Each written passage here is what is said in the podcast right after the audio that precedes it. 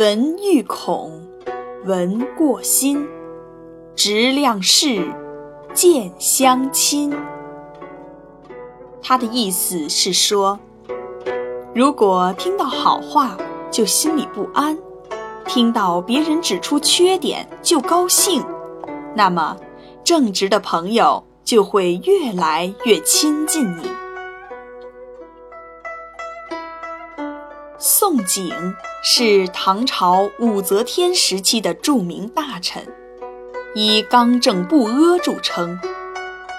有一天，一个人转交给宋璟一篇文章，并对他说：“写文章的人很有才学。”宋璟是一个爱才之人，马上就读起这篇文章来。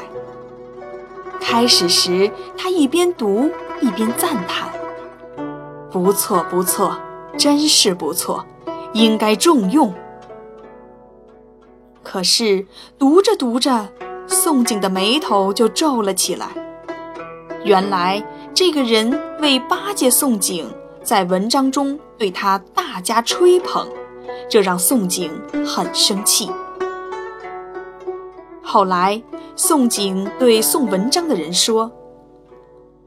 这个人的文章不错，但品行不端，想靠巴结来升官，重用他对国家没有好处，因此就没有推荐这个人做官。